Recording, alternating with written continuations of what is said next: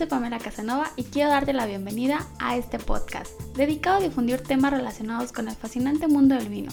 Estoy aquí para guiarte de forma sencilla y entre amigos. Atrévete a preguntar todas las dudas que tengas al respecto, aun cuando creas que son tontas, no lo son.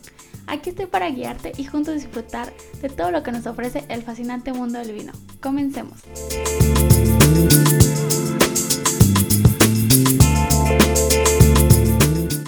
Bienvenidos al podcast. El día de hoy estaremos platicando un poco sobre el proceso de vinificación de cómo se elabora el vino espumoso. Los vinos espumosos son todos aquellos que contienen gas carbónico o la famosa burbuja.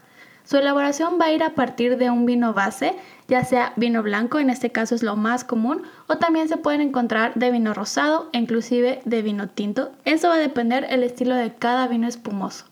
Para obtener un vino espumoso existen distintos métodos. El primero y el más tradicional se llama método champenois o también conocido como método tradicional, el cual consiste en una segunda fermentación dentro de la botella. Para que esta segunda fermentación ocurra dentro de la botella es necesario agregar levaduras y azúcar a nuestro vino base. Ya que está dentro de la botella esta mezcla, se tiene que colocar una corcholata para cerrar la botella y así las levaduras van a comenzar con su trabajo. Las botellas se colocan en una especie de pupitre en forma de V invertida apoyada sobre el gollete o el cuello de la botella. Durante unos 21 días es necesario dar un octavo de vuelta a cada botella tres veces al día y así se va a ir cambiando su inclinación hacia lo más alto del pupitre. Cuando las botellas se encuentran con el cuello hacia abajo, se dice que están en punta. Con estos movimientos se consigue que todos los sedimentos de la segunda fermentación se vayan agrupando en el cuello de la botella, para después podernos deshacer de ellos fácilmente congelando el cuello y se va a hacer un corte llamado degüelle. Eso tal cual es cortar el cuello de la botella. Para después hacer un degüelle que es cortar el cuello de la botella y después rellenar con licor de expedición o vino base que se utilizó al principio. Y es ahí donde se vuelve a agregar azúcar, pero esto va a ser, depende del estilo que se le quiera dar. Por ejemplo, si queremos un estilo Natur, se tiene que agregar solamente 3 gramos de azúcar por litro. Si lo queremos Brut Natur, se tiene que agregar 7 gramos de azúcar por litro. En el caso de Extra Brut van a ser 11 gramos de azúcar por litro. Para Brut son 15 gramos de azúcar por litro. Para Demisec va de 15 a 40 gramos de azúcar por litro y el dulce va más de 40 gramos de azúcar por litro. Los vinos más conocidos elaborados por este método es el champagne, algunos cremat de Francia, el cava de España, Francia Corta y Trento en Italia o Cap Classic en Sudáfrica. El siguiente método se llama método transfer y este es idéntico al método tradicional o método champenois hasta que llega el momento de eliminar los restos de las levaduras o lías que se generaron en la segunda fermentación en la botella. Aquí las botellas se van a vaciar después de terminar la segunda fermentación en un tanque presurizado y a baja temperatura.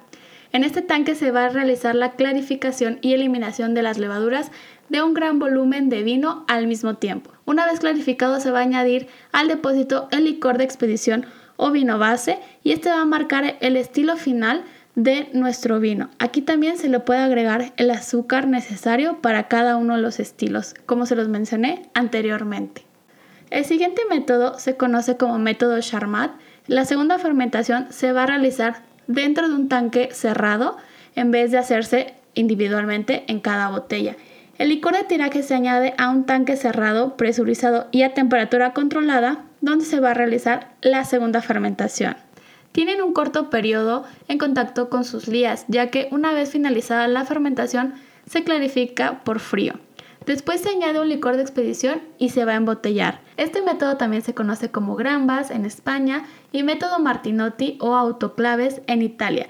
Los vinos más conocidos o elaborados por este método son Sec en Alemania y Prosecco y Lambrusco en Italia, entre otros muchos. El método continuo o método ruso se desarrolló en la antigua Unión Soviética para la producción industrial de sus vinos espumosos. Este método también es utilizado en países como Alemania y Portugal. Consiste en una sucesión de grandes tanques presurizados por los que el vino va pasando las diferentes etapas de elaboración. En el primer tanque se va a añadir el vino base, levaduras y azúcar de forma continua para que comience la fermentación y siga su transformación con el resto de los tanques.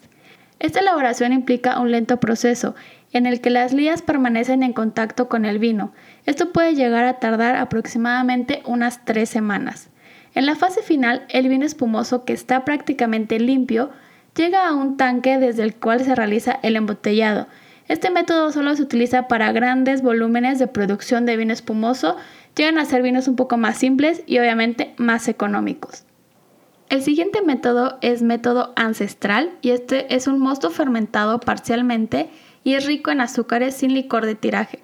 Va a continuar fermentándose durante unos cuatro meses en la misma botella. Después se van a eliminar las lías y no se le añade licor de expedición. Se procura mantener el propio dulzor ya que se considera que es muy alto. Otro método es la gasificación. Consiste en agregar gas carbónico al vino blanco, rosado o tinto previamente elaborado, es una forma rápida y económica de obtener un vino espumoso, pero a esto se les debe conocer como vinos de método de carbonatación o gasificación para ser diferenciados del resto. El último método se conoce como método ASTI. El principio básico es el mismo que el método ancestral. Todo el azúcar proviene de las uvas. En la primera fermentación se le deja el azúcar remanente. La segunda fermentación en botella se realiza sin añadir licor de tiraje. La eliminación de las lías se hace por filtraje, ya sea de botella a botella o trasladando el contenido a un recipiente de unificación y filtraciones similares al del transfer. No se utiliza un licor de expedición ya que son vinos ricos en azúcar. Esto ha sido todo por el tema de la semana. Me gustaría leer sus dudas o comentarios y por supuesto de qué otros temas les gustaría que platiquemos. Nos escuchamos la próxima semana. Recuerden que pueden seguirme en todas mis redes sociales donde seguiremos en contacto. En Instagram me encuentran como Pamela Sommelier y en Facebook como Pamela Casanova Sommelier. Nos escuchamos a la próxima. Vino abrazos.